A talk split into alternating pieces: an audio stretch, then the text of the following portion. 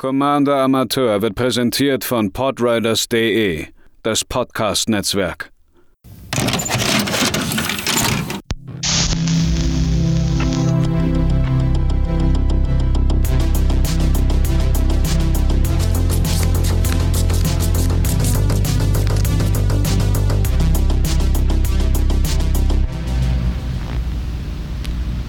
Einen wunderschönen guten Tag, liebe ZuhörerInnen, hier bei einer weiteren Folge von Commander Amateur. Mein Name ist Matze, ich benutze er, ihm Pronomen und heute wird es wieder ein bisschen experimenteller. Denn ich habe wieder ein Skript geschrieben. Falls ihr das noch nicht bemerkt habt, werden meine Schauspielkünste anscheinend besser. Vielleicht wird es ja doch noch etwas mit der Karriere vor der Kamera oder auf der Bühne. Diejenigen, die ein bisschen mehr über mich wissen, kennen meine anderen Hobbys neben Magic. Filme, Serien, Videospiele, Dungeons and Dragons oder Pen and Paper Rollenspiele im Allgemeinen.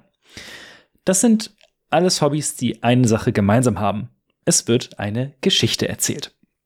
In manchen Fällen ist man der passive Rezipient, manchmal muss man selbst aktiv werden. Aber ich lasse mich einfach gerne in andere Welten fallen passend dazu war ich auch in meiner späten Kinds- und frühen Teenagerphase eine Leseratte. Ich hatte Deutsch-LK an der Schule, habe zumindest versucht, deutsche Sprache und Literatur zu studieren. Und mir fiel dabei eine Sache auf. Linguistik und Versmaß in der Lyrik nerven. Aber Interpretationen und Subtext suchen, das ist genau meins. Das führte dann dazu, dass ich mich ein bisschen in das Thema Erzähltheorie eingearbeitet habe, auf Hobbybasis. Wie funktionieren Geschichten?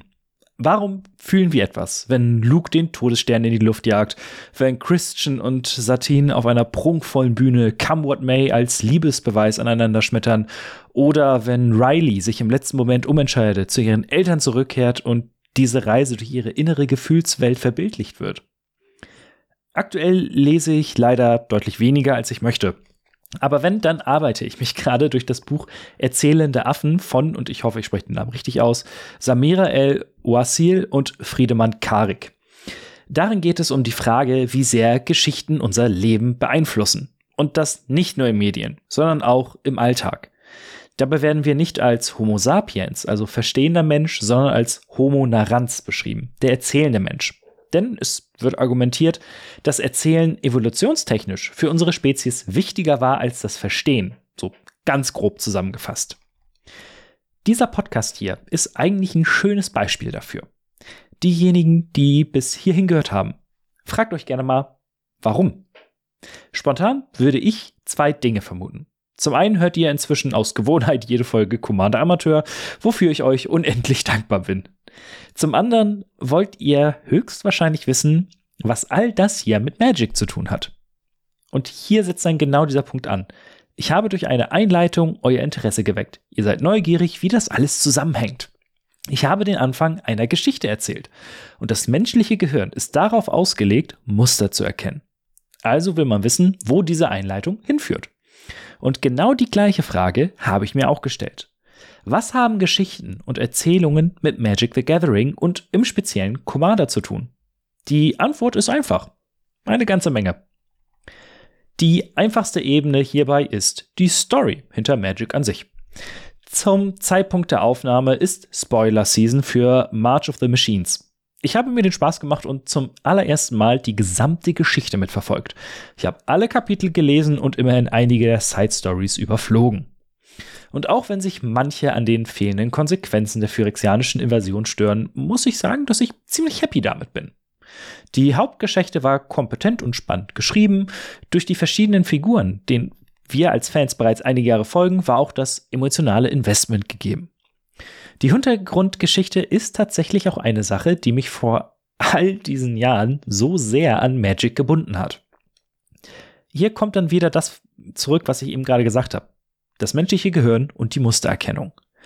Ich hatte diese seltsamen Karten mit ihren Bildchen und den äh, komischen Erklärungstexten unten. Einige Verbindungen konnte ich ausmachen. Zum Beispiel, dass Akroma gegen Phage kämpft. Aber wie geht es zwischen den beiden aus? Und was passierte später auf Kamigawa mit S, das genommen wurde? Damals wusste ich nicht, dass es Comic und Bücher dazu gibt. Aber ich war angefixt. Heutzutage ist dieser Effekt immer noch da, der ist nicht weg. Ich schaue mir nun mit Wissen darüber, was in der Story passiert, die Karten an und entdecke Hinweise im Artwork oder Anspielungen im Namen und im Flavortext. Das ist ein enorm befriedigendes Gefühl und sorgt dafür, dass man intensiver in dieses Spiel einsteigt. Ein etwas neuerer Punkt, der auf den umgekehrten Effekt setzt, ist Universes Beyond. Die Initiative von Wizards of the Coast bringt außenstehende Marken ins Magic-Universum. Wenn ich mich richtig entsinne, hat das Ganze angefangen mit dem Walking Dead Secret Layer. Es gibt die Warhammer 40k Precons, die sehr beliebt waren. Das Herr der Ringe Set in diesem Jahr wird heiß erwartet und ich freue mich wie Bolle auf die Doctor Who Commander Decks und dass die neue Staffel zu Disney Plus kommt. Ich habe es echt lange nicht mehr geguckt. Hier kennt man die Geschichten und Gesichter bereits. Nur ist die Frage, wie das auf Magic-Karten übertragen wird. Das macht den Reiz aus. Ob man es dann mag oder nicht, ist eben höchst subjektiv. Wie so vieles, dazu gleich noch mehr. Nun ist nicht jeder so versessen darauf wie ich, Background Story zu erfahren. Wie also übertragen sich Geschichten ins Spiel, ins Gameplay? Es fängt tatsächlich schon beim Deckbau an. Oftmals ist das eigene Deck wie eine Art Choose Your Own Adventure Buch. Davon hatte ich damals eins, glaube ich, was irgendwie im Weltall gespielt hat. Der Anfang ist relativ klar. Ihr wollt Länder ausspielen. Im Idealfall kennt ihr auch schon das Ende. So möchte ich das Spiel gewinnen. Wie ihr aber von Punkt A zu Punkt B kommt, hängt einerseits davon ab, welche Karten ihr in das Deck packt, andererseits davon, was ihr im Spiel zieht. Weswegen ich Commander auch liebe, aber da auf den Punkt kommen wir noch wieder. Ihr seid also in gewissermaßen Autorinnen einer Geschichte, die ihr euren GegnerInnen erzählen wollt. Manche schaffen es sogar, diesen Gedanken weiterzuspinnen. Dabei entstehen Decks, die sich ganz und gar einem Thema unterstellen. Auf den deutschen EDH-Discord-Servern gibt es zum Beispiel die Jasmin, die in meinen Augen eine Meisterin in dieser Deckbauart ist. Sie hat darüber auch beim Commander Kompass gesprochen. Die entsprechende Folge verlinke ich, wenn ich es nicht vergessen sollte, in den Show Notes. Ich habe einmal gegen sie gespielt, als sie ein Archäologie-Deck gebaut hatte, in dem sämtliche Karten irgendwie mit diesem Oberthema verbunden waren. Ein anderes berühmtes Be Beispiel ist Ladies Looking Left, also ein Deck, in dem nur Artworks enthalten sind, in dem Frauen nach links gucken. Diese Art funktionierende Decks zu brauen hat meinen allergrößten Respekt, denn dafür bin ich zu unkreativ. Ich fokussiere mich einzig und allein auf die Mechaniken.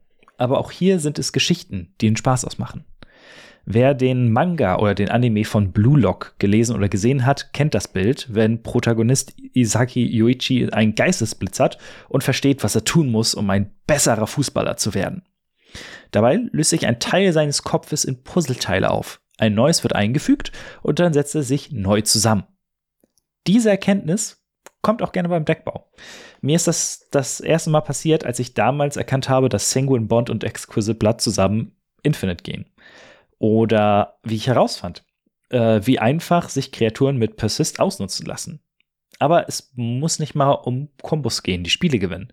Wenn man kleinere Interaktionen findet, kann das einen ähnlichen Effekt haben.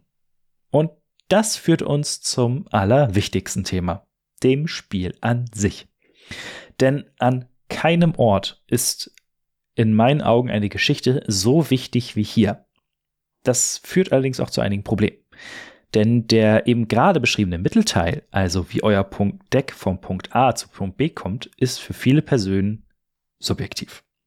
Deswegen empfehlen eben auch viele Content Creator in der Rule Zero Unterhaltung weg von irgendwelchen arbiträren Zahlen zu gehen, sondern eher danach zu fragen, welche Art von Spiel man erwartet oder man spielen möchte. Hier wird abgesteckt, was für eine Story man erleben möchte. Im Falle von CEDH zum Beispiel ist klar, dass hier keine Samthandschuhe ausgepackt werden, sondern aus allen Rohren gefeuert wird. Wenn also vorher jemand sagt, ich spiele ein Ramp-Deck, welches braucht, um in Gang zu kommen, später aber mit vielen großen Kreaturen sehr schnell das Board überrennen kann, ist es viel leichter, seine Erwartungen anzupassen, als wenn jemand sagt, mein Deck ist eine 7.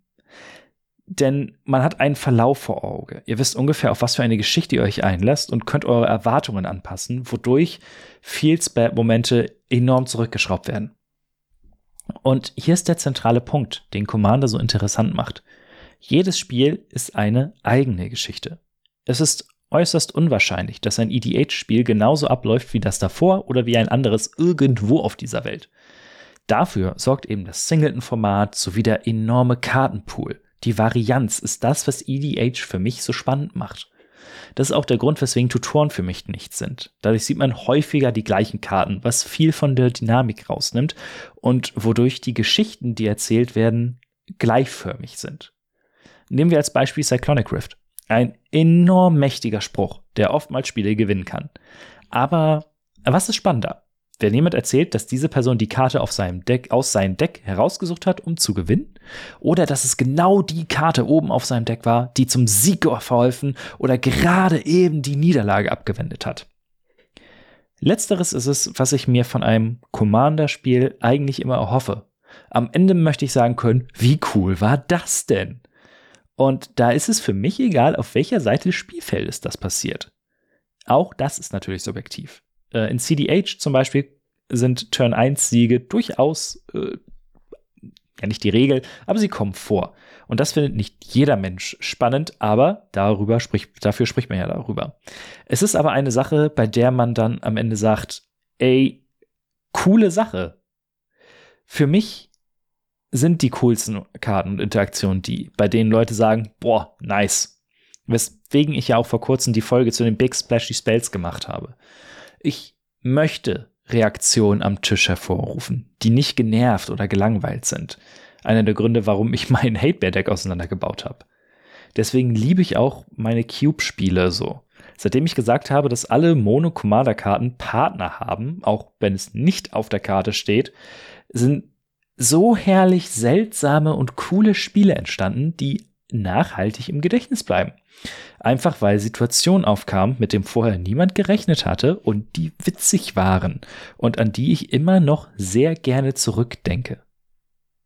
Ich hoffe, ihr konntet meinen Gedanken folgen. Es war eine kleine Schnapsidee, diese beiden Themen zu verbinden. Und äh, wie immer ist es dann, wenn man ein, ein Skript schreibt, auch eigentlich deutlich kürzer als alles andere. Je mehr ich trotzdem geschrieben habe, umso klarer wurde es, wie tiefgehend doch die Bedeutung von Geschichten für eine Partie Magic ist. Dabei muss es sich nicht mal nur um EDH handeln. Vielleicht habe ich euch zum Nachdenken angeregt. Vielleicht denkt ihr auch nur alles Humbug. Für mich war es eine Art Katharsis, das alles mal niederzuschreiben und in ein Mikrofon zu sprechen. Und wenn es nach Aristoteles geht, ist dies das höchste Ziel einer Geschichte, beziehungsweise damals einer Tragödie. Also würde ich es für mich sagen, Aufgabe erfüllt.